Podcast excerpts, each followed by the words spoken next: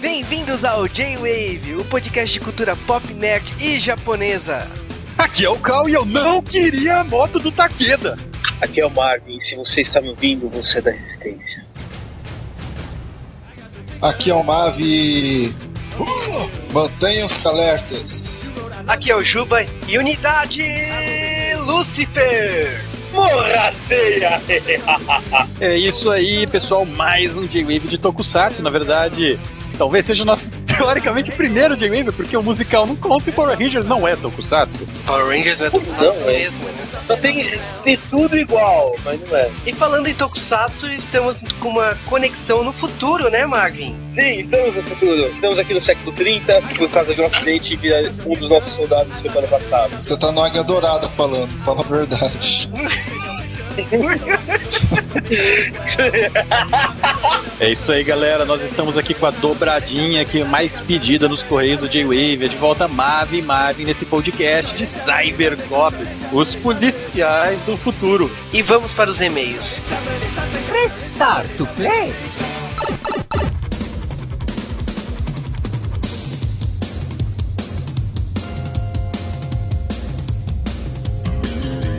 Cara, eu tô com dúvida agora. Como é que a gente vai chamar esses Correios? Será que eu grito Correios três vezes? Ou será que eu grito Caneda, venha pros Correios? Ou algo assim, não sei, tô com dúvida. Não sei, cara. Se fosse Vai eu. chamar só Correios? Então chame. Bom, chega de graça, vamos pros Correios, né? Antes de falarmos dos Correios, vamos falar um pouco do feedback que teve nessa última semana? Ou nessas últimas três semanas, não é, Juba? O problema é o seguinte: nós tivemos um podcast antes do podcast de aniversário que foi o Beetlejuice. E o nosso podcast de aniversário, na teoria, seria um. Mas a gente falou tanto que virou dois. Então ficamos três semanas sem correios. E agora temos tarefa de casa, né, pra fazer, né? Justamente, cara, nós temos bastante coisa pra ler. Eu sinto até saudade de não ter um top 5 aqui pra ler, né? Quer inventar um agora?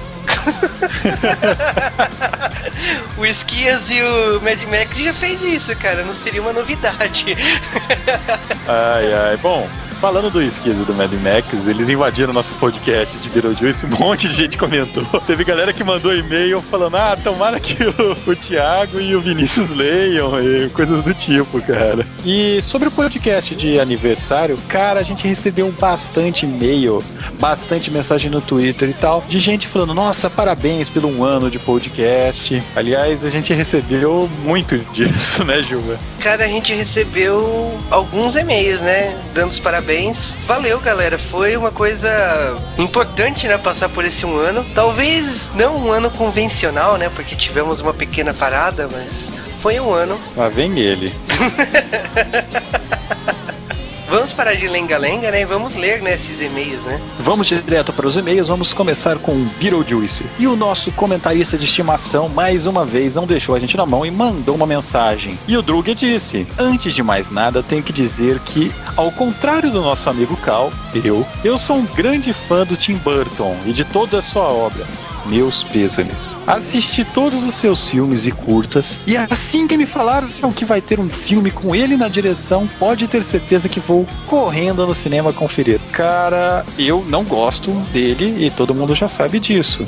Por favor, Tim Burton adapte Churato. Ai, cara, eu não quero ver Churato na, na versão dele porque vai ser uma versão emo, mas beleza. Você generaliza, eu não quero ver Churato. Beetlejuice é um ícone. Até hoje, é uma das action figures mais difíceis de se achar na série Cult Clássicos e uma das mais fodas também. O filme não faz o menor sentido, mas eu adoro ele, dou muita risada e preciso assistir urgentemente, já que faz uns bons dois anos que não assisto. É, cara, a sessão da tarde não passa mais esse tipo de filmes, senão fariam boas duas semanas que você não assistia, né? Parece que a sessão da tarde hoje só passa os filmes adolescentes, né? Da, de dois, três anos atrás, né? Ah, que coisa triste. Sessão da tarde, você não será perdoada tão cedo.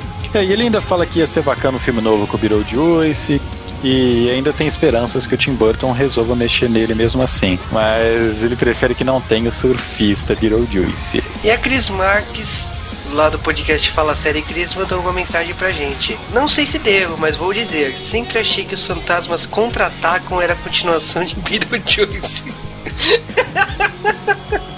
Tá certo que os dois filmes não têm absolutamente nada a ver, mas vai saber. Posso não lembrar de muita coisa do filme, mas Dina Davis falando Besouro Suco não sai da minha cabeça. São os tradutores brasileiros e sua imensa criatividade. Cara, esse filme dos fantasmas contra-atacam realmente não tem nada a ver com Beetlejuice, tirando o fato de ter fantasmas pitorescos e uma comédia de terror no meio. E falando em meio, e-mails do Beetlejuice, o Arthur Malaspina falou: Nossa, nunca tinha percebido que o Beetlejuice não chamava Beetlejuice. Tá certo que faz uns 10 anos que não vejo o filme, mas que de certa forma é vergonhoso, né? Mas sabem que eu gosto do filme. Tá certo como disse acima, faz um tempão que eu não vejo. Então pode ser aquela aquela impressão que ficou da infância e tal. Mas de qualquer forma, é bom encontrar mais pessoas que não gostam do sujeito mais superestimado da história do cinema, Tim Burton. Escutou, Drug? O último filme assistível dele foi Peixe Grande.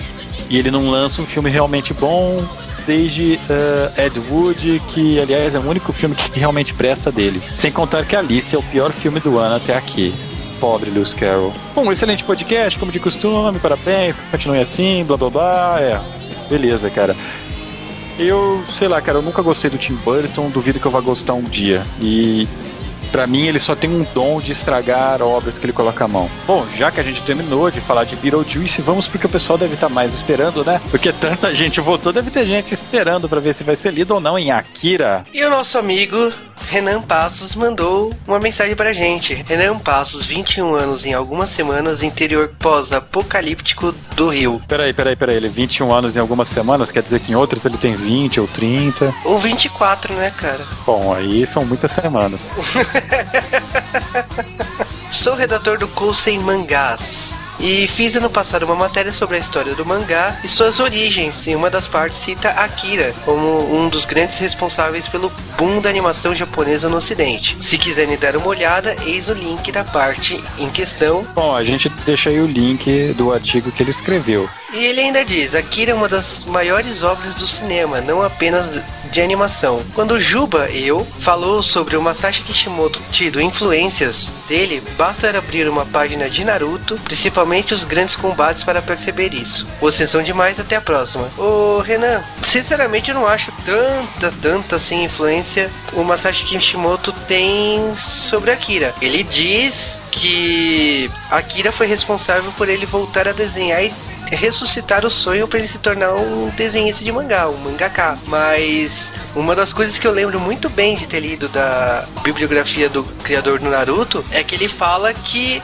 ele ficava impressionado como o criador do Akira, ele conseguia desenhar ângulos e cenários estupendos, tanto que ele elogia por demais a conta o pôster do Akira, que é um ângulo não muito tradicional no mangá. E ele cita que ele voltou a desenhar comprando os livros com ilustrações do filme do Akira, mas eu acredito que o Masashi Kishimoto ele tem uma influência tanto no Akira Toriyama, que ele também fala isso, que ele teve uma influência disso na infância, combinada com Akira, né, que é o Katsuhiro Otomo. Então o traço dele é mais um amalgama entre esses dois mangakas. Bom, a Batira mandou pra gente uma mensagem falando que ela conheceu o mangá do Akira através do pai dela. Ele tinha alguns dos volumes, ela ficava lendo isso e Maia Garota Sensitiva. Cara, Maia Garota Sensitiva é um mangá bem que foi levado na onda do Akira. E Maia Garota Sensitiva, a gente espera falar disso um dia aqui no J-Wave com mais cuidado, mas lembra muito Akira, muito mesmo. E o Rafael Spock mandou: Fala aí, J-Wavers. Poxa, segunda vez que comento, conheci o J-Wave pelos incríveis episódios sobre Power Rangers. E antes do meu comentário em si, quero dar os parabéns pelo um ano de J-Wave. Sou ouvinte novo, não acompanhei toda a trajetória de vocês, mas já ouvi quase todos os episódios e já me sinto parte parte dessa história. Sobre o cast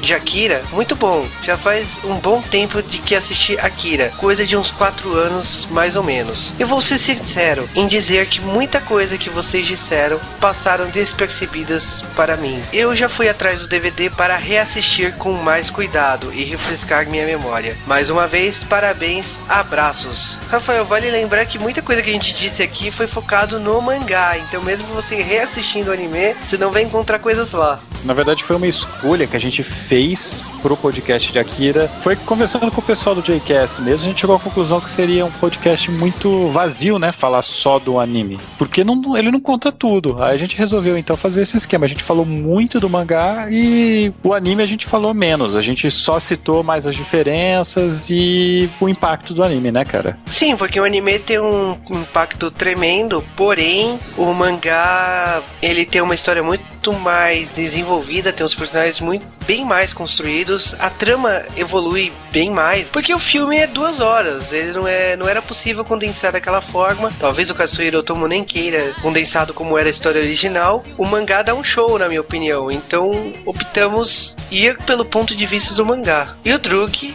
comentou: Aí, um ano de J-Wave. Mais uma vez eu posso dizer que num podcast de aniversário que eu acompanhei ele desde o número 1. O J-Wave, sem dúvida, é um cast especial. A qualidade sempre foi o ponto fortíssimo, desde o começo, tendo ótimos temas, ótimas pautas e principalmente uma ótima edição de áudio que bate de frente com muito podcast com mais de 100 edições e ganha de muitos deles. Parabéns para todos os envolvidos, parabéns mesmo e que venha mais um ano de muito J-Wave. Agora sobre o cast de Akira, propriamente dito, confesso que nunca assisti, li ou escutei nada da história antes desse podcast. Sei que é um mega clássico, muito famoso, mas nessa eu realmente vacilei e nunca assisti. Gostei bastante da história e vou com toda certeza procurar para assistir e ler. Gosto muito do clima cyberpunk e não posso perder um clássico desses. O Drug realmente você vacilou mesmo, porque Akira é um clássico. Não tem como você assistir anime e mangá e ignorar Akira, cara. Não tem. É, Drug, não, não tem jeito, cara. Akira é de longe a obra mais relevante que de anime feita no, em toda a história, né, cara? Sim, porque eu, eu acredito que nunca mais vai existir um anime que tenha chegado tão longe como foi Akira. Eu repito aqui o que eu falei de Watchman, do Alan Moore. Akira pode não ter sido nem a melhor animação do ano que ele saiu, mas é a animação mais relevante de todos os tempos. Tem que assistir, cara. Para, para a tua vida e vai assistir. Ele continua aí no comentário, né, Gil? Sim, ele ainda diz: Para me deixar ainda mais com vontade de assistir e ler Akira, eu preciso me livrar do pecado de não ter lido e assistido esse clássico. Precisa mesmo, Drug. Agora, mesmo não tendo assistido e lido nada, posso afirmar que esse remake de Hollywood vai ser um belo de um lixo. Vamos ver se a gente acaba se enganando, né? Acho difícil, Drug. Acho muito difícil. E o Almir Sincurá falou: Senhores do J-Weaving, parabéns por mais um podcast de extrema qualidade. Assisti a animação da Band e sempre quis entender melhor a sua mensagem. Me interessou saber sobre o mangá do Akira. Quando tiver condições monetárias, procurarei pela revista. Obrigado. O J-Wave agradece quando as pessoas compram os produtos, né, Juba? Sim, mas no caso da Akira a gente tá ferrado, né? Porque é só em sebo, né? Então. É, você tá ferrado, meu amigo. Aguardo cada podcast ansiosamente, desde aquele sobre Evangelion e já ouvi a maior parte dos antigos. Agradeço a dedicação de vocês e pelos agradáveis momentos de entretenimento que tenho. Ao ouvir sobre o grande trabalho que é fazer no podcast, meu respeito por vocês aumentou muito mais. Parabéns pelo aniversário de ano 1 e venham muito mais aniversários. Eu aguardo pelo episódio de Samurai X e o filho da mãe ainda termina a mensagem falando peitos. É uma marca nossa, né, cara? Eu acho que agora todo ano a gente vai ter que fazer um podcast peitástico, né? Nossa. E bom, o Ricardo disse, muito show, podia ser churato, né? Não, não podia, não podia. Akira é um desenho que eu sempre quis ver quando criança. Eu lembro de passar nas locadoras e ver ele lá na prateleira. Mas como não tinha vídeo, como assim? É, vai saber da idade. Gostei dos diálogos nos intervalos, bem legal. Gostei também de ouvir a música do filme dos Power Rangers. Tocou, não tocou? Não sei. Nostálgico. Ah, Akira tá bem naquele livro. Mil e um filmes para ver antes de morrer. Sabia, né? Gostei de saber o restante da história. Não sei se eu gostaria de assistir a série. Achei meio complexo. Eu tenho um jogo de Akira de Nintendo 8 bits traduzido para inglês. Nunca tentei jogar. Será que é o mesmo que vocês comentaram? Ah, merda. Será que é, cara? Se for, eu vou ficar muito puto porque eu tive que jogar em japonês. Entre em contato com a gente e comenta sobre esse jogo, Ricardo, por favor. Porque a gente teve que jogar esse em japonês e eu com o dicionário do lado e enchendo o saco do Juba no meio da madrugada. Ô, oh, traduz isso aqui. O que, que é esse kanji aqui, velho? É, que maravilha. Ele termina. Posso dar uma sugestão de pauta? Espadachim Ninja, de uma reportagem sobre ela na revista Herói fiquei curioso. Parece legal. Forte abraço. Cara, a gente podia fazer um podcast sobre a revista Herói, né? Sim, tá na hora, né, cara? A gente sempre cita a revista Herói, né? Talvez seja a hora, né? E a Bruna comentou: muito bom. Morrendo de vontade de rever o filme e o mangá. Que concordo com quem disse que não é rapidinho, não. Tem muita coisa para ser digerida naqueles quadros. Aliás, o mangá, nos seus seis ou nos japoneses, não foi anunciado para ser lançado no Brasil? Não, não foi. Olha, Bruna, a gente já ouviu falar boatos sobre Akira ser lançado no Brasil. Eu lhe posso lhe garantir que a única versão em mangá equivalente, encadernado, foi uma versão portuguesa que foi trazida em algumas lojas aqui no Brasil, mas é a única versão do Akira mais recente lançada. Isso já faz uns 10 anos. O Akira é um título parece que difícil para ser licenciado. A última versão é a versão americana da Dark Horse de 2002 e desde então nenhuma editora nada, nenhuma editora brasileira se pronunciou sobre Akira ser relançado no Brasil. Por mais que a edição japonesa tenha seus méritos e tal, se fosse relançado eu gostaria muito mais que fosse a edição que a Globo já tinha lançado, cara. Sim, isso aqui é a parte mais triste, porque parece que como a Marvel perdeu os direitos, né, por causa do, do tempo, falta de interesse mesmo, a versão atual seria a versão japonesa. Então, caso o título seja relançado no Brasil, nós teríamos que ler a versão em preto e branco, a versão original de Akira. É, os direitos atualmente acho que estão com a Dark Horse. A versão do mangá que eu li é da Dark Horse. Então, quem quiser ir comprar o Akira, vocês vão ter que apelar pro inglês e comprar na Dark Horse. E a Bruna ainda zoou o Joey nos cinemas. Eu ri muito. Tudo bem, ah, nosso filme favorito, se chamar Joey, eu quero direitos autorais, hein? Bom, então vamos ver nosso último e-mail. Com você, Juba. O Richard Kazu Serikawa. Olá, aqui é o Touruno Shiki, 23 anos, analista de testes Santo André. Sobre Akira, tem algumas lembranças graças à exibição na rede Bandeirantes de televisão, sendo tratado como uma obra infantil. Pensando bem, concordo com a opinião do J-Cast. É um filme que, para entender perfeitamente, é preciso ter um prévio conhecimento da série. O legal do mangá mangá é que sempre revendo você acha mais um novo significado para algo que você achava desnecessário e que na verdade, repensando tudo, tem muito a acrescentar ao final. Como fato de curiosidade, já que o podcast conseguiu cobrir praticamente tudo, o dublador japonês de Tetsu é a mesma voz do Yusuke Urameshi de Yu Yu Hakusho. A melhor participação da série Akira Games está em King of Fighters 2002, no personagem K9999, que é o Tetsu, onde ele usa os mesmos movimentos da animação, as mesmas falas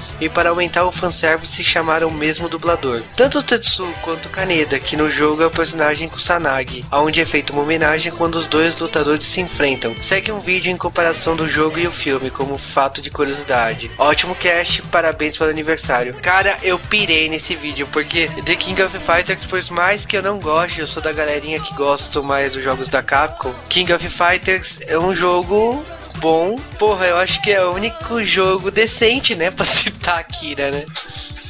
Akira realmente tá fudido, porque King of Fighters é uma bosta.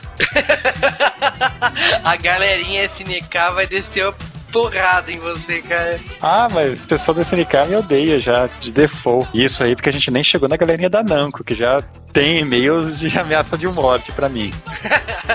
é porque o Cal também adora a franquia Tekken. E cara, valeu, Richard. É isso, lemos todos os nossos e-mails, tweets, comentários. E se você quiser mandar e-mails, mande para jwavecast.gmail.com. Se você quiser mandar tweets, é só colocar arroba jwavecast no seu Twitter. Se você quiser comentar, é só comentar no post ou nos blogs parceiros, que é o JStation e o site Rádio Blast. Se você quiser mandar uma mensagem psionica pra gente, se concentre na palavra J-Wave. Bom, é isso aí, galera. Então vamos pro distante futuro de 1999. Preparem seus disquetes de a dois pontos, né?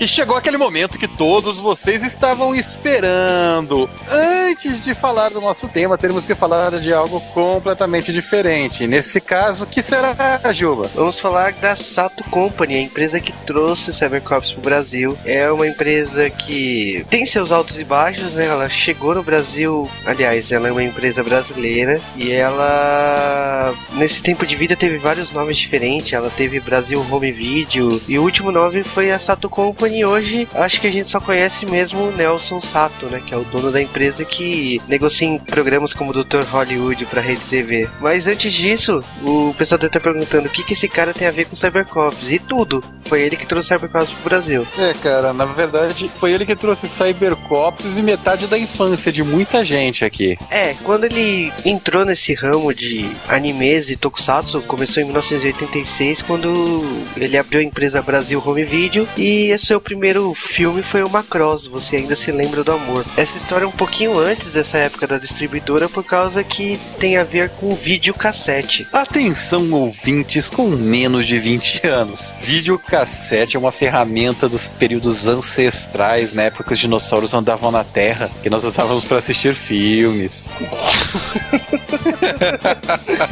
Hoje com o Blu-ray é meio estranho você falar isso, mas os anos 80 serviu uma transformação do lar dos telespectadores que não estavam tão escravos assim da televisão.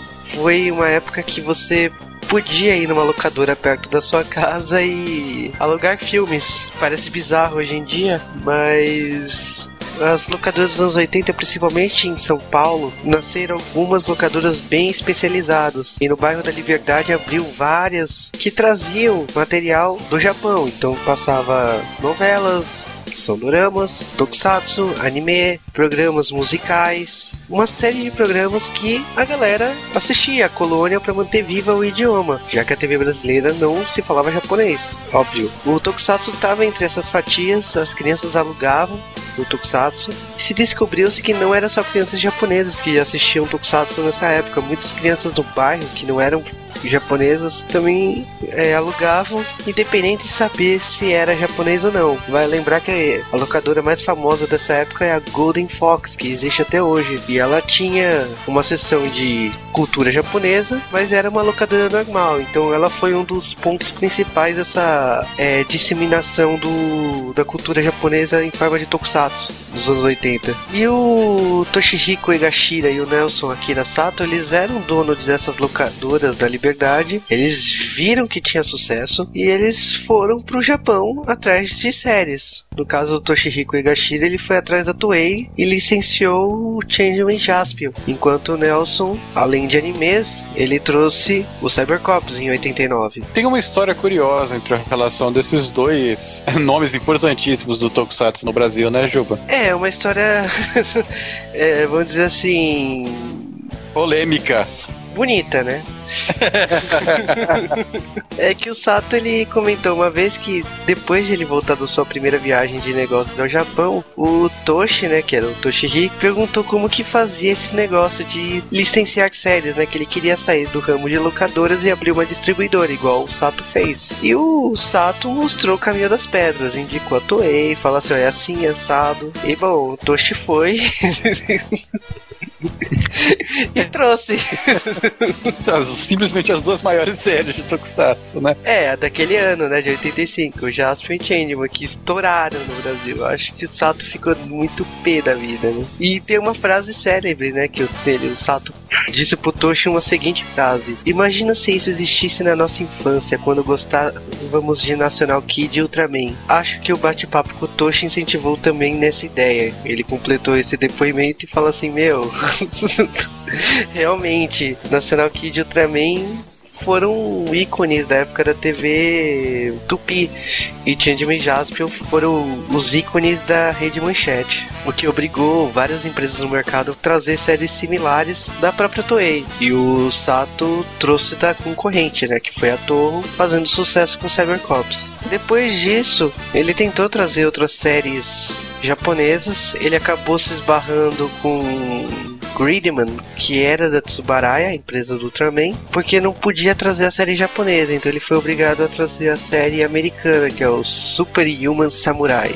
Seria muito ruim. E bom, cara, eu acho que é isso. O Sato, hoje ele tem um ramo totalmente diferente. Ele continua licenciando séries e tal. Ele, ele é responsável ainda pelos direitos de dublagem do Cybercops. Então, se alguma empresa no Brasil trazer o Cybercops em DVD, se quiser a dublagem oficial, vai ter que negociar com ele. Mas hoje ele trabalha com programas totalmente diferentes. E a prova disso é o Dr. Hollywood na RTV, a novela La Lula da Argentina, que ele vendeu pro CBT. Bom, bota diferente nisso, hein, cara? Pra quem saiu do Cybercops. É, problemas, né, cara? Tipo, eu acho que o gênero não tava dando dinheiro, né? Talvez o Dr. Hollywood dê bem mais, né? Bom, então vamos logo falar do assunto, né? Então vamos lá.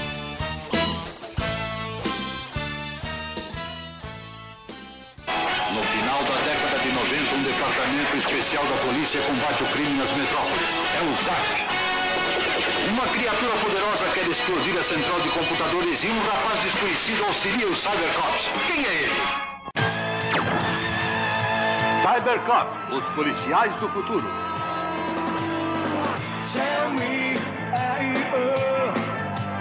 Uma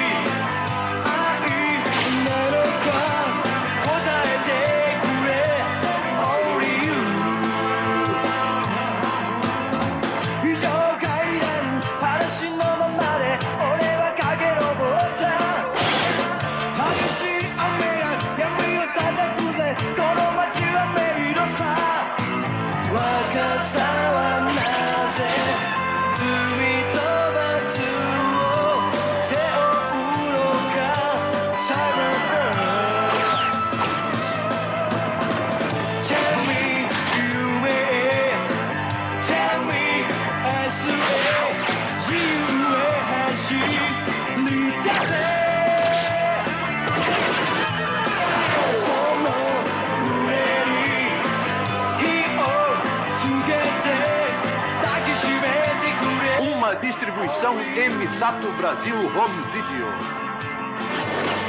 Versão brasileira BKS.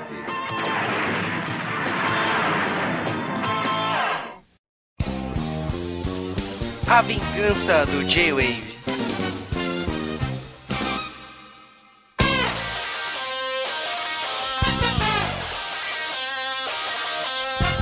Essa série eu acho que muita gente que tem a nossa faixa de idade e cresceu assistindo a Rede Manchete provavelmente deve se lembrar dela. E ela começou no comecinho dos anos 90, 1990, 1991, no Clube da Criança. Aliás, uma reformulação do Clube da Criança, né? Ainda era com a Angélica. Angélica não tinha ido para o SBT. Ou pra Globo. Isso depois, cara. Bem depois, teve o Sérgio Malandro antes. E nessa época o que que tinha? Tinha Changeman e Flashman já tava ficando zoado por reprisar mais de 500 vezes no- durante os anos que se passou. É, porque a manchete não tinha esse costume. Nunca teve. Imagina! Ainda bem que você ficou zoado, né? Já ia chover pedra pra cima de você, cara. Atenção, ouvintes. Piada de humor negro. Você sabe que a Rede Manchete era perfeita pra quem tinha mal de Alzheimer, né, cara? Você mal tinha esquecido a história, ela voltava a passar. O quê? A Rede Manchete é praticamente uma simulação de que que é ter Alzheimer, mas É porque passava O quê? assim.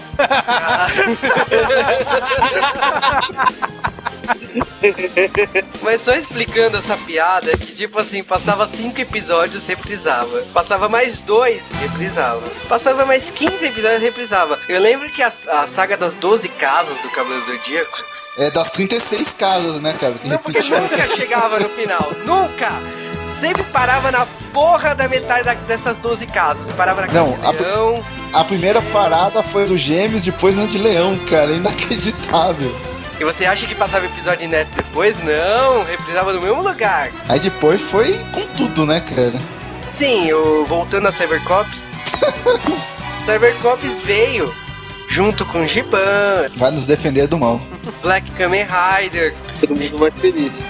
E o Maskman. Já foi uma segunda geração de Tokusatsu na rede Manchete. E com ela, pode-se perceber que mesmo que Black Kamen Rider seja bastante querido pelos brasileiros, os Cybercops também é. Então eu consideraria que os mais bambambam bam, bam dessa segunda leva foi Cybercops e Black Kamen Rider. É, tem gente que considera Cybercops como o bambambam, bam, bam, né, dos Tokusatsu que vieram pro Brasil. Ela veio pro Brasil logo depois que acabou lá no Japão. A série foi produzida entre 88 e 89 pela NTV. Não é uma série da Toei, é uma série da Toho. A mesma produtora do Gojira, né? Godzilla foi produzido por ela. E Cybercops era um Super Sentai sem, sem ser produzido pela Toei. Quer dizer, um Sentai, porque não tinha robô gigante. Ah. Porra, cara, mas todos adoram robô gigante. Nossa, mas eles estavam tão perto de ser robôs eles só não eram. O Marte talvez fosse um robô gigante, mas. Cara, mas vamos começar então. Vamos lá, vamos, vamos falar dessa série. Vocês lembram do comecinho dela? Vamos discutir aquela abertura. Quando eu era criança, eu não entendia que você podia voltar a fita ao contrário. E aí você podia cair de um lugar, voltar ao contrário e parecia que você pulou 30 metros, não é? Já eu ficava tentando fazer aquele pulo do Marte. É por isso que você não tem pernas hoje, né? Exatamente. Nada supera os efeitos especiais de Cybercops, né? Cara, os efeitos especiais de Cybercops eram uma coisa a mais. É, da, é pra dar orgulho pras pessoas. Ah. É uma época pré-After Effects, né, cara? É, como a gente já falou, é porque essas filmagens foram feitas em Betamax. E tem uma coisa ruim em se filmar em Betamax. Ele não permite que você edite a película de maneira fácil. Então, inserir efeitos especiais é só na gambiarra, é só efeito PowerPoint. E foi exatamente o que aconteceu. Mas vamos começar então com a série. Logo no primeiro episódio, a gente começa com uma cena da polícia lidando com um bando de terroristas, né? Que não tem mãe, lembram disso? Eles são bebês de proveta, no futurístico ano de 1999. Ah, bom sim. Uma situação de repente que se resolve com um cara atirando um míssil, né, no cara. é, não, porra. E aparece um cara de armadura, vestido com uma armadura, tipo, da hora pra caralho, um verde, com uma bazuca muito singela.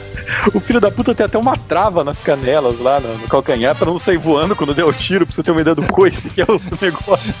O que não faz sentido algum, aquela porra nas canelas. Ela vai até o centro da Terra, você não tem ideia. É, ela devia de sair voando, cara.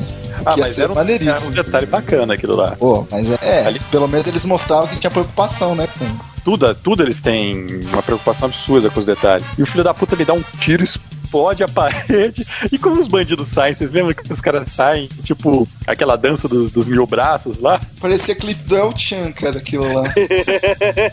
Mas sabe o que é pior desse episódio? É que os três Cybercops mais a Tomoko, eles parecem que são artistas, né? Porque aparece eles tocando a música de encerramento e a galera vibrando, batendo palma, querendo autógrafo. E tipo, nunca mais. Correndo atrás deles, né? Assim, correndo a carreira deles terminou depois que alguém atirou um míssil nos reféns, né?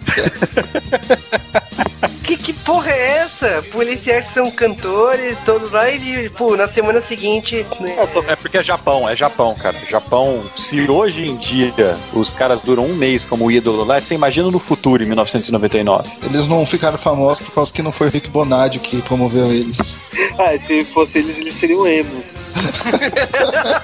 Não, cara, não. Restart do Cybercops, não, cara, não. Até combina, cara. Bom, bom, bom, bom, bom. 6-2, 6-2, por favor. Vão 6-2 lavar a boca, porque vocês falaram palavrão aqui. O legal é que quando eles chegam de novo pra ensaiar nessa banda que eles são pop stars esquecidos, tem um carinha lá, um meliante, brincando com a bateria do grandão. Vamos dar nome aos bois ou aos japoneses? Os três policiais, que até então a gente conhece como os cantores e blá blá blá, são o Marte, o Saturno e o Mercúrio. E eles atendem pelo nome Akira Rojo, o Marte, Ryoti Mori, o Saturno, e o Osamu Sayonji, que é o Mercúrio. Onde que ele sai? Ah, em algum lugar.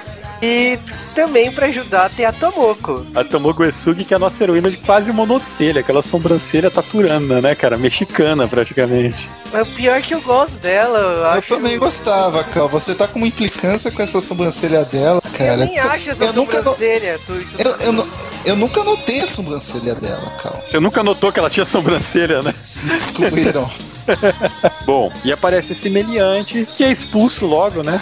E logo mais eles acabam descobrindo que aquele cara é um é um dos caras que vai usar aquelas armaduras de Cybercops. Um jeito legal, né? Ele entra de, de, de pilantra na cápsula de transformação e sai com uma armadura vermelha de lá, né? Ele, ele é anunciado como um agente da Interpol fazendo intercâmbio, uma coisa assim, né? Isso. Oi. Você de novo? Aqui não é lugar para pessoas estranhas. Este é o Shinya Takeda. Ele está em fase de treinamento na Interpol. Será o novo membro do ZAC como detetive em treinamento. Dê uma força para ele. Eu sou Takeda. Muito prazer. É, e aí começa, depois disso daí, eles enfrentam um, um homem-bomba, né, cara? Era um, uma espécie de robô que tinha uma bomba e ia causar um maior caos lá, logo no primeiro episódio, não é? É, eles, eles avisam que vai ter um carro-bomba, uma coisa assim, eles se dividem em dois grupos. Salsicha Scooby e vão pra cozinha. Cara, o Júpiter aparece e salva o dia com sua cyber força. Cara, agora a gente começa a pensar, né? Porque esse episódio foi bem apresentação, mas a gente ficou conhecendo esses personagens e não sabe o que é cada um ainda. Mas depois disso daí começa uma certa. Aliás, é uma certa implicância entre os personagens. É uma, a forma de se relacionar deles é bastante interessante. Porque por mais que o Júpiter, o novato, ele seja absurdamente mais forte que o resto do grupo, né? Chega da vergonha do, do resto do time. Eles são, sei lá, enfeite. O líder continua sendo o Mate e tal. Os caras eles têm um trabalho de equipe, eles têm um, certo respeito entre si. E o Takeda, ele é totalmente escrotizado pelo Akira, né? Ele é chamado de Nilba, de novato e tal. E eles até chegam até a brigar metade dos episódios. E brigar muito na outra metade. Mas aquela relação de sentar vermelho com preto, né, cara? De revanchismo, né? É, lembra bastante. Você nos salvou outra vez com aquela sua força. Eu não sei dizer se aquela força é minha mesmo não sei. Mas isto não quer dizer que já o considero um cybercop. Ah, ei, cara, deixe isso pra lá. O que importa mesmo é que a cidade está salva, não é? Quais serão as reais pretensões dos Destrave em relação a Tóquio? Alguém deve estar querendo exterminar toda a humanidade. O melhor a fazer então, Takeda, é ensaiar a nossa banda e depois pedir demissão do Zack. Ryoichi, Hã? você não tem jeito, não muda mesmo. Porque o Akira era justamente o líder do grupo e não aceitava esse novato, né? Então ele sempre chamava o, o Takeda de novato. Mesmo o cara destruindo o monstro da semana, sempre fazendo tudo sozinho, o Akira não aceitava. Chegava pra ele e falava, amador. É que a pica dele não é tão grande. Era. Aliás, aliás, né? uma coisa que. Uma coisa trash eu acho que deve ser citada é que. É, o que será que ele era? Será que ele era? Aí ele camufla, né, cara? O, ator, ele. Ele é conhecido por ter uns casos é, excêntricos durante a sua vida, né? O ator do, do Akira. Mas é, a gente assistia, cara, ele dá umas escorregadas feias durante a série. Por mais que ele seja gigante e faz aquele personagem que na teoria é o machão do grupo, é o cara mal e sou foda pra caramba, ele dá umas escorregadas muito feias. Encosta na parede, todo jeitoso, faz aquele biquinho. É foda, cara. É verdade, cara. Tem hora que dá desgosto de ver ele, cara. Foge totalmente do personagem, cara. Chega a ser engraçado. E coitado, né, cara? Todos os caras baixinhos, ele gigante. Aí ele deveria se agachar por disso, né, cara? Pra ficar na, na quadrado. É, deve ser isso mesmo, cara, pra ele caminhar no casamento. É a única coisa que me veio como desculpa, cara. Mas, bom, vamos continuar aqui a série. Aliás, não, já, já que a gente tá falando então dele, do, do Akira, vamos contar um pouco sobre o personagem. Quando ele era criança, o pai dele se suicidou por causa de uma empresa rival, não é? Que, que levou ele à falência. Nossa, é verdade, cara. Era triste pra caramba o passado dele. O, o Oda, ele meio que adota o Akira. E o Akira ele tem até uma relação de, de como se o, o Capitão Oda fosse o pai dele, cara. É, porque o Akira, quando ele. Quando o pai dele se suicidou, né? O que, que ele faz? Ele. O moleque tinha 12 anos, era um hacker do caralho, coisa que nunca foi explorada depois na série, né? Ele hackeia a empresa e leva a empresa à falência também. E aí o Oda adota ele, bota ele na academia de polícia e coloca esse senso de justiça do pequeno Akira pra ser usado pra destruir robôs. O Akira, ele pegou como exemplo Oda, né? E ele queria fazer justiça, né? Por isso que ele quis ser o melhor da escola de polícia. Por isso que ele fez o melhor pra se tornar um Cybercop. E, e é por isso que ele não aceita o Takeda, porque ele não aceita um cara que caiu de paraquedas ali, não estudou na academia de polícia, não se sabe nada dele, ele simplesmente caiu de paraquedas ali mesmo. É, e nesse ponto, ninguém sabe nada mesmo sobre o Takeda. Porque dizem que ele vem da Interpol, mas os episódios vão se passando e ele acaba confessando que ele, na verdade, tem amnésia. Descobre que ele é o John Connor, né? Mas é verdade, cara. Na época que passou, velho, ele era meio que um John Connor da vida. Tipo, aparece ele no futuro lutando contra as máquinas, cara. É, cara, e esses Cybercops, na verdade, eles são uma espécie de força de elite da polícia de Tóquio, que é bem independente da polícia de Tóquio, pelo que eu notei. Ele E, é aliás, experimental, não é? É, é- é experimental e, assim, feita por idiotas. Porque se você tem umas armaduras caríssimas, extremamente fodas, são as coisas mais poderosas que você tem. Eles têm uma equipe de funcionários de três pessoas pra cuidar disso tudo. Isso que é bizarro. né, Não, sabe Não, sabe o que é o pior? O pior é onde os Cybercops moram. Cara, no alojamento num porto. É um poquifo, cara. Coitado, os caras devem cheirar maresia o dia inteiro, cara. Não, porque tudo lá Aquela- é aquele furgão deles, cara, deve estar enferrujado. podre. Ele tá fedendo. Nossa. O melhor é que eles. Tipo, o quarto deles é, é da seguinte forma: tem uma cama, depois disso, é, em cima dessa cama tem meio que um suporte, uma outra cama lá em cima, não é exatamente um beliche. É um cortiço. aquilo lá. Aí, é, é, mas é, essa é pendurada a outra cama lá em cima. Tem um, Um uma varão, né? barraca, é, tem uma barraca, barraquinho lá com um colchão e tem uma outra cama no outro lugar, um colchão jogado no chão. Todo mundo que tá na cama de cima, quando acontece alguma coisa, cai no cara que tá lá na cama de baixo, a uns 10 metros de queda. Pô, que já dormiu em beliche sabe como que é isso. E tem, o, não, e tem o quarto da Tomoko, né? Não, que é lá em cima que é um outro esquema. Mas esse do- dos caras cair é legal, porque quem dorme na cama de cima é o Osamu, que é baixinho e tal. Quando ele cai no, no Takeda que tá embaixo, não tem problema. Tem um episódio que é o, o Akira que tá lá em cima, mas. Fica em cima do Takeda quando toca o alarme, cara. O legal, o legal é que, tipo, é, você vai pensar, é, re- reutilizar a piada, né? Aí o Takeda sai tudo quebrado, sai. Ai, me quebrou inteiro. Pô, foi mal. Ele matou esmagado, coitado. Nossa, cara. Bom, mas descrevendo então as forças precárias, vamos descrever o resto da turma lá. É, a gente tem mais três pessoas que cuidam, que é, a gente já tinha falado do Capitão Oda. Que é o capitão. Isso. E o nome dele é Oda. Exatamente, vocês manjam muito sobre ele. Ah, obrigado. Ô, Marvel, a gente é foda, cara. Pra caralho, né? Pra caralho. Tem a, a, a Shimazuki, sei lá, é a putinha do Oda, que é basicamente a chefe do, do né? Cara, o que que ela faz lá, né, cara? Exatamente, eu não sei, porque a função dela é a única que eu não entendo. Porque É, é. além dela, você, te- você tem o. Você tem a Miho, que é uma, na teoria, ela é especialista em comunicação. Ela basicamente é uma secretária do Cybercops. E joga videogame nas, Joga videogame. nas horas vagas. E tem o Yazawa, que é o, teoricamente, especialista em computação do Cybercops, que é o personagem com menor função durante a série inteira. Bom, então já sabemos quem são a nossa equipe do Cybercops, vamos continuar sobre a série. A série continua assim, os primeiros episódios apresentando mesmo quem é quem. O Cybercops tem uma característica peculiar que ela sempre pega as características da época mesmo. Então, finalzinho dos anos 80, explosão do Exterminador do Futuro, do 1, e logo no terceiro episódio da série aparece um tanque que é de uma empresa concorrente do Cybercops. Ela não é muito direita, assim, ela, co- ela coloca cérebros humanos nas suas máquinas e mostra um tanque com cérebro humano que chora. Encontra Com a voz do professor Brown, não é? o professor Brown, cara. Bem Robocop. Eu acho legal dos dubladores de Cybercops porque, um, tem todos os dubladores do Chaves lá no meio, é só você prestar atenção. tem todos os dubladores de De Volta pro Futuro. É, por exemplo, o Takeda é o Marty McFly. Já toda hora. Olha que coincidência, Faz né, um cara? sentido do caramba, exato. O cara do futuro, né?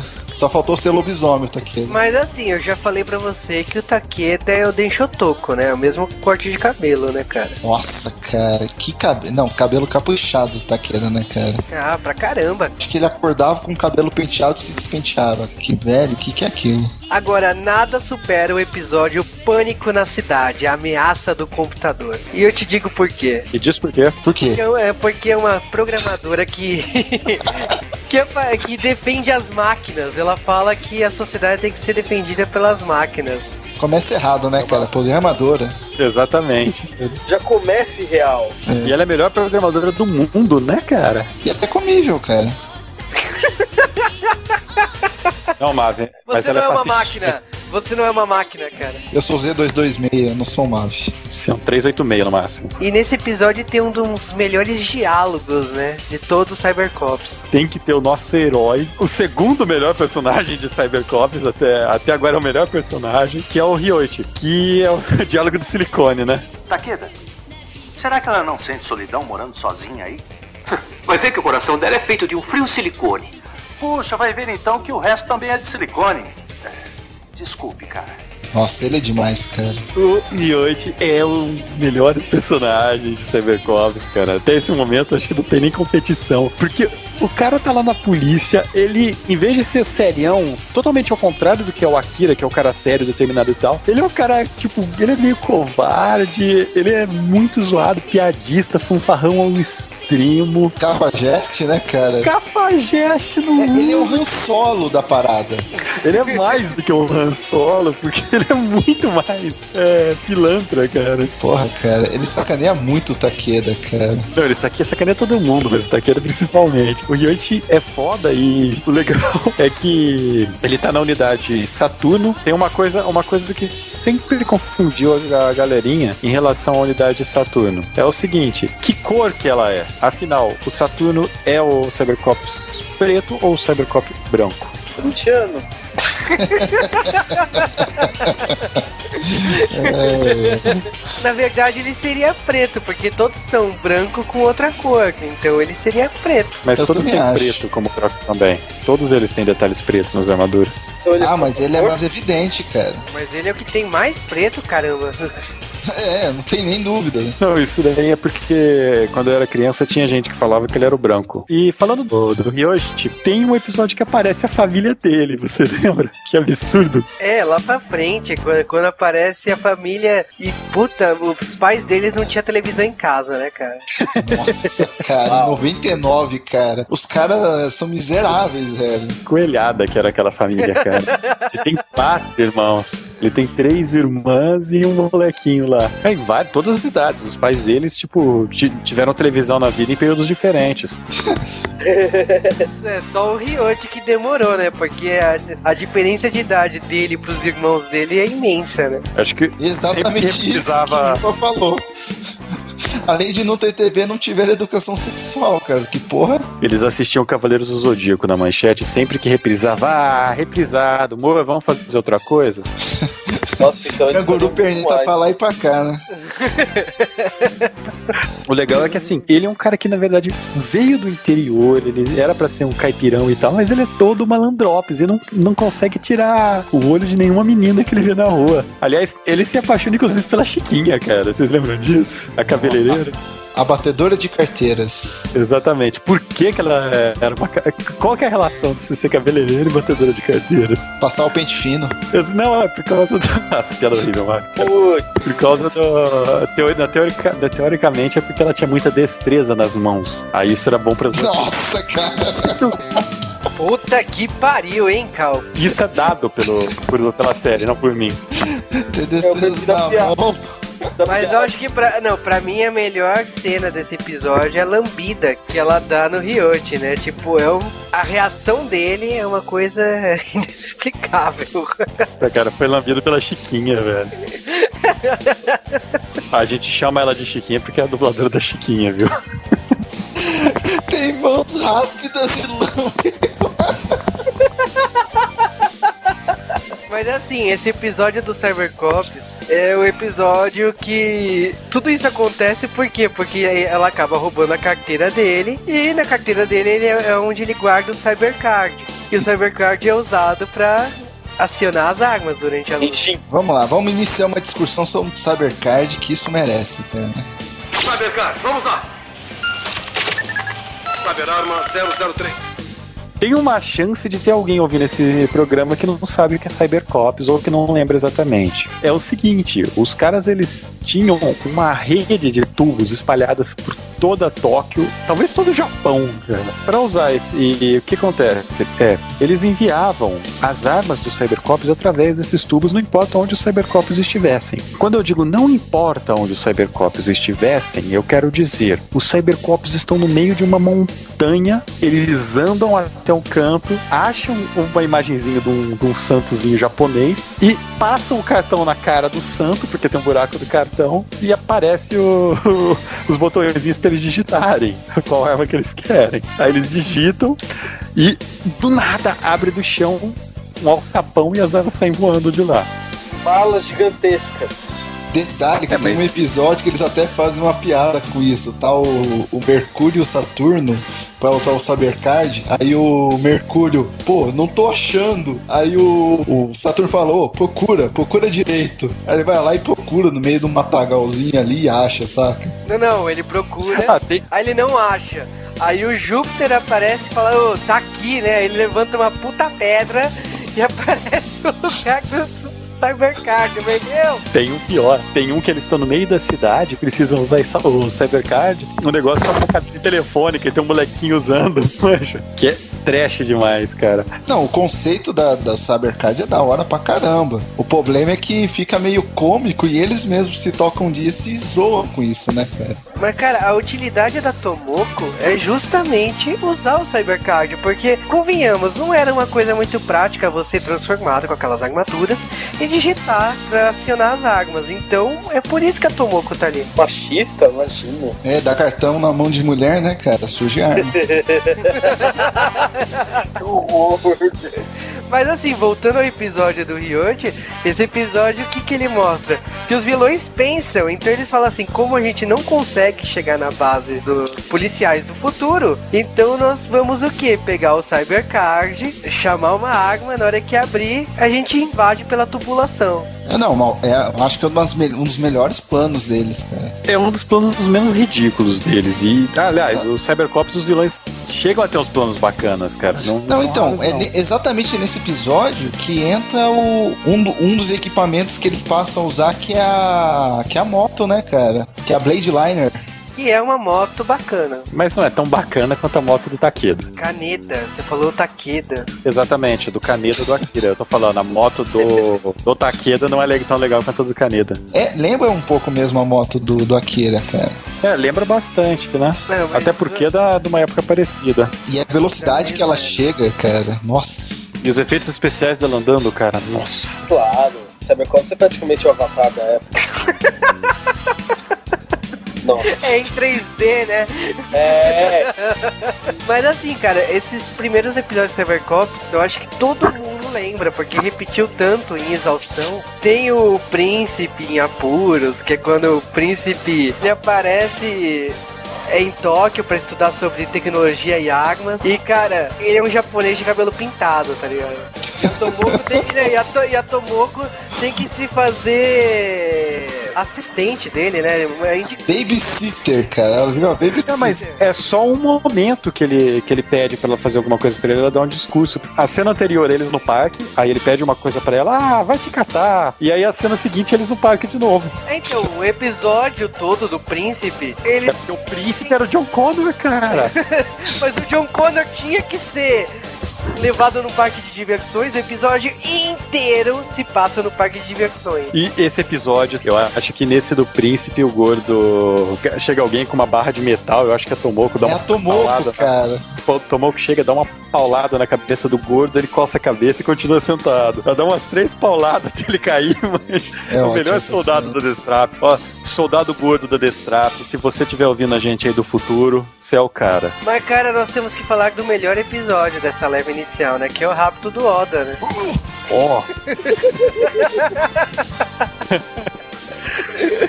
Ai, cara, que o chefe do Cybercops, ele cai numa cantada de uma mulher e ele é sequestrado pela Destrap. Não, olha só, Aliás, cara. O cara que fala meio mulher é aquela, rua cara? pra ajudar a mulher que tava com o carro enguiçado, cara. Muito malandro também, né? Clichê, né, cara? É, não, foi dar uma despertão, se fudeu, né? Cara, aquela lá é a atriz da Madame Darwin, porque não tem outra mulher lá nos vilões. Logicamente. Nossa, ainda bem, cara. Eu não achava ela bonita, não. Mas, cara, Cybercop tinha episódios que, minha nossa, tem um episódio do- de um caça pra destruir Tóquio. Pô, esse episódio é legal que aparece o, o, o tirando o elmo, cara. E tipo, Nossa. era da hora esse episódio, cara.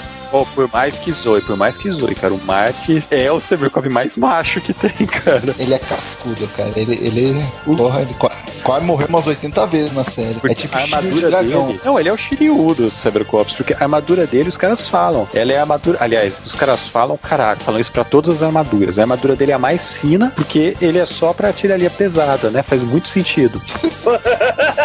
Lógico. Mas o- uma coisa que é, é legal, que pouca gente sabe, é que os próprios atores dos três Cybercops que tem vidro no elmo faziam os Cybercops transformados. Eles eram seus próprios dublês de, de Cybercop. Então o Marty, ele arranca o elmo lá e, cara, bacana pra caramba. Tipo, uma das cenas mais legais de Cybercop, aquela lá. É que ele não consegue atingir o avião com, com o elmo danificado. Ele, ah, deixa eu tirar isso aqui que tá me atrapalhando. Ele vira e fala, fala a típica frase do mestre Edson, né, Mato? Que se foda, entende? Na porrada não tem limites, entende? Agora, pra mim, um dos episódios que eu acho que é vergonha alheia é o episódio da energia, né? Que é a usina de energia por um triz, que explica um pouquinho do Mercúrio, né? Vamos falar então do Osamu. A gente zoou do Marte, né? Que ele dá umas escorregadas, mas o personagem do Osamu é totalmente escorregado, né? O cara Não, ele- ele, tem vaselina, né, cara? Ele tem um passado, é o seguinte, ele teve um irmão que era um policial e morreu em ação. E aí ele resolveu ser um policial e ser melhor que o irmão, né? Pra tentar tirar esse engasgado da família. E a mãe, que acha que a carreira de policial é uma coisa muito trash, fala, não, eu vou criar meu filho pra ele ser calminho e não querer virar policial igual o irmão. E ela tava O que certa. ela faz com o moleque? Não, ela, ela tem toda a razão. Ensina ele a brincar de Barbie. Nossa, cara. Eu acho foda que até no episódio que aparecem os irmãos do Ryoichi, ele pergunta pra menina qual é o nome da boneca, ele fica brincando com ela, velho. E o pior é que eu não sei se, se foi o dublador, porque o dublador fala com ele nos primeiros episódios, ele fala como quem tivesse, como se você estivesse lendo o texto na hora, manja. Ele fala Cara. como se você estivesse lendo na hora, manja. Meu Deus, Takeda, o que está acontecendo? Ah, você não deve ir para esse lugar, esse tipo de coisa. E lá pros últimos episódios, ah, o que que você tá fazendo? Larga em dias. Ele vai Nossa. mudando a personalidade, né? Agora eu me lembrei, cara, de uma escorregada feia do, do Osamu, cara. Ah. No episódio da, da cabeleireira, ele pega e tenta beijar o Takeda, cara. Verdade! O Ryoichi, ele pega e fala. Tá, tá todo malandrão, né? Pô, catou a cabeleireira. Aí o Osamu, ele pega e pô, pô, como é que você consegue, cara, fazer sucesso com as mulheres, não sei o quê. Aí ele pega e fala: Ah, é o olhar. Você já é uma ótima cabeleireira. Que isso? Ryuichi, me diga uma coisa. Que é. Como foi que você descobriu que ela era uma boa menina? Quer mesmo saber? Claro, é, como referência pro futuro, por favor. É muito fácil. Você olha bem nos olhos dela. E então. dá um beijo. Eu tô achando que o Ryoichi tá empolgado demais. É verdade? E como será que vão acabar aqueles dois, hein? Será que dá mesmo pra saber? Ah, Tomoko, me ajuda. Eu não, não, o Takeda. Ah, Takeda, me ajuda, por favor. Pa- para com isso. Takeda, vê se colabora. Olha, eu não sou disso. Ele fica fazendo biquinho pra beijar o cara, meu. Assim, em público, sabe? Na fila do McDonald's, todo mundo olhando, cara. Ah, cara, eu ri demais, cara. Os episódios são muita vergonha alheia, mas são muito foda. Bom, ele aparece lá pra buscá-lo e convence ele a ir embora de Tóquio, né? Ele chega até a falar que se foda pro Cybercops, mas no fim ele volta atrás e salva o dia quase. A mãe dele tem um plano de mestre, né? Ela pede pra, pra ele se despedir dela, né? Que ela ia voltar pra casa. E na hora que ele entra no ônibus, fala assim: então, você não vai embora. É mais fácil se despedir assim. Para o ônibus, né? o motorista, ó, vamos lá, é pra hoje. É agora, né? Ah, cara, mas é, é, bacana e eu acho legal que desses três primeiros Cybercops, né, os três, é, teoricamente, que são os titulares, eles são completamente diferentes. Eu tinha brincado com esse negócio da armadura do Marte, ser a mais leve e tal, mas o Saturno, ele tem uma armadura diferente, ela é cheia de sensores. Por exemplo, do Marte, ela tem uma mira muito foda lá na cabeça, aquela câmera lá, e o do Saturno é cheio de sensores, ele tem duas anteninhas, é, tipo, parece uns pratos, umas parabólicas no ombro. Mas tem... tem um emote na cabeça, cara. É, ele tem um emote na cabeça. E o Saturno, além daquelas duas antenas que ele tem nos braços, ele tem mais duas antenas nas costas, que sobem estilo meu marciano favorito, manja. Isso, acho que só usa duas vezes na série inteira. Pô, mas é legal, cara. Não, só bacaníssimo, é bem, bem feito, ele é cheio de sensores e tal. E a armadura dele é mais leve porque ele carrega muito equipamento delicado e tal. Aí, ah, beleza. E aí chegamos ao Mercúrio. E aí o Mercúrio tá lá e os caras falam: não, o Mercúrio é o mais rápido. E por causa que ele é o mais rápido, a armadura dele tem que ser a mais leve. Aí eu olhei e falei: seus filhos da puta, vocês pegaram os três Cybercops e não deram armadura pra eles, né? Vocês botaram um papelão pra salvar os caras. Por isso que é experimental, né, cara? Tava fadado ao fracasso.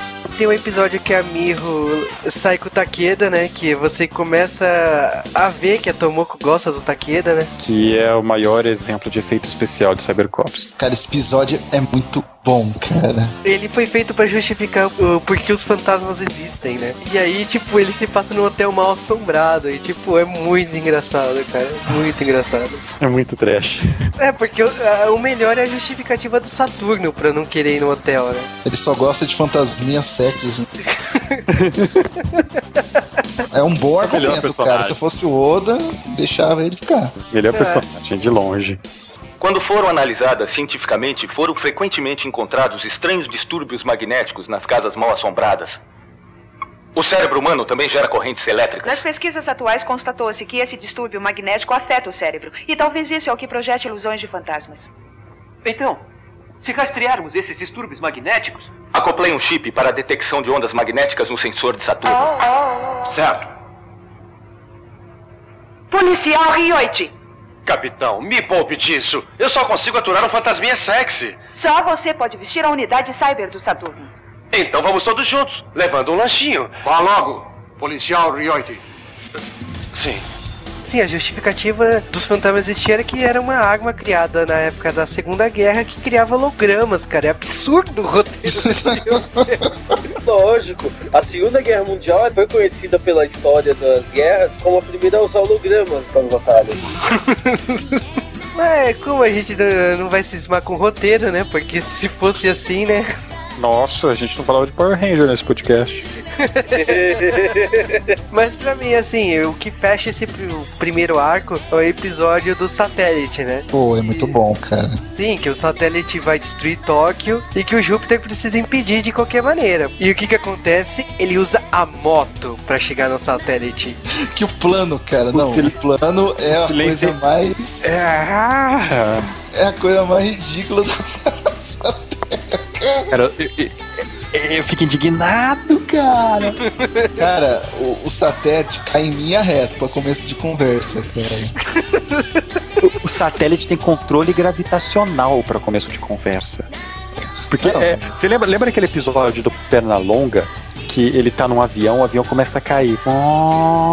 Mas o, o avião, olha assustado, olha pro, pros instrumentos lá e acabou a gasolina, por isso que ele parou de cair. É esse tipo de coisa que acontece com, com a merda do satélite, cara. Não para no meio da queda. Não, mas a rampada que ele, tipo.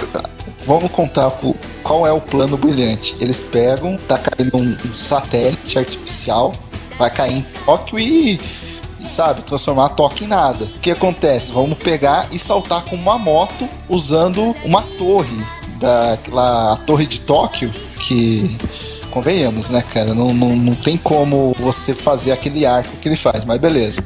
Como rampa para subir no satélite e explodir ele lá de dentro. Cara, esse episódio não tem lógica nenhuma, porque eu fui na Torre de Toque e a Torre de Toque fica em cima de um prédio. Tipo, no episódio eles. Ah, não, não, torre... mas ele rampa. Ele, ele rampa na rodovia, eles fazem um buraco na, na, Eles quebram, é, eles têm uma rodovia nova que foi construída e tem que passar por cima dos prédios. Eles quebram a rodovia, fazem uma rampa pro Takeda poder subir essa rampa.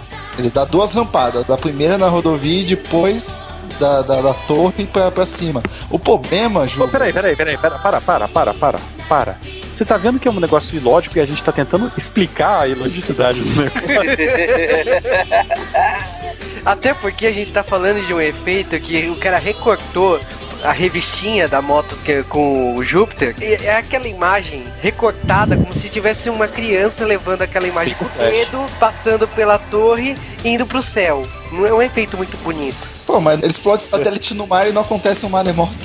Sim, aí todo mundo acha que o Júpiter morreu e de repente ele dá tchauzinho em cima de um prédio. E aí eles vão lá matar o Júpiter.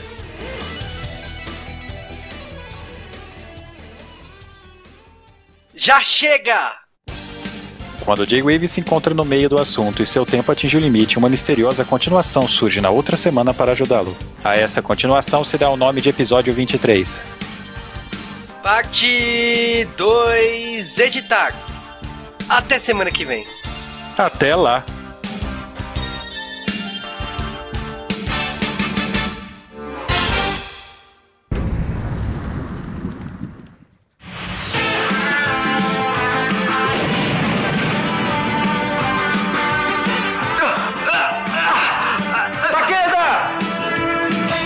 Uma inesperada cilada nos aguarda durante as investigações de uma comunidade chamada os Renegados. Um novo e misterioso inimigo, Lúcifer, deseja me derrotar a todo custo. No próximo episódio de Cybercop, os policiais do futuro, Lúcifer, o emissário do demônio.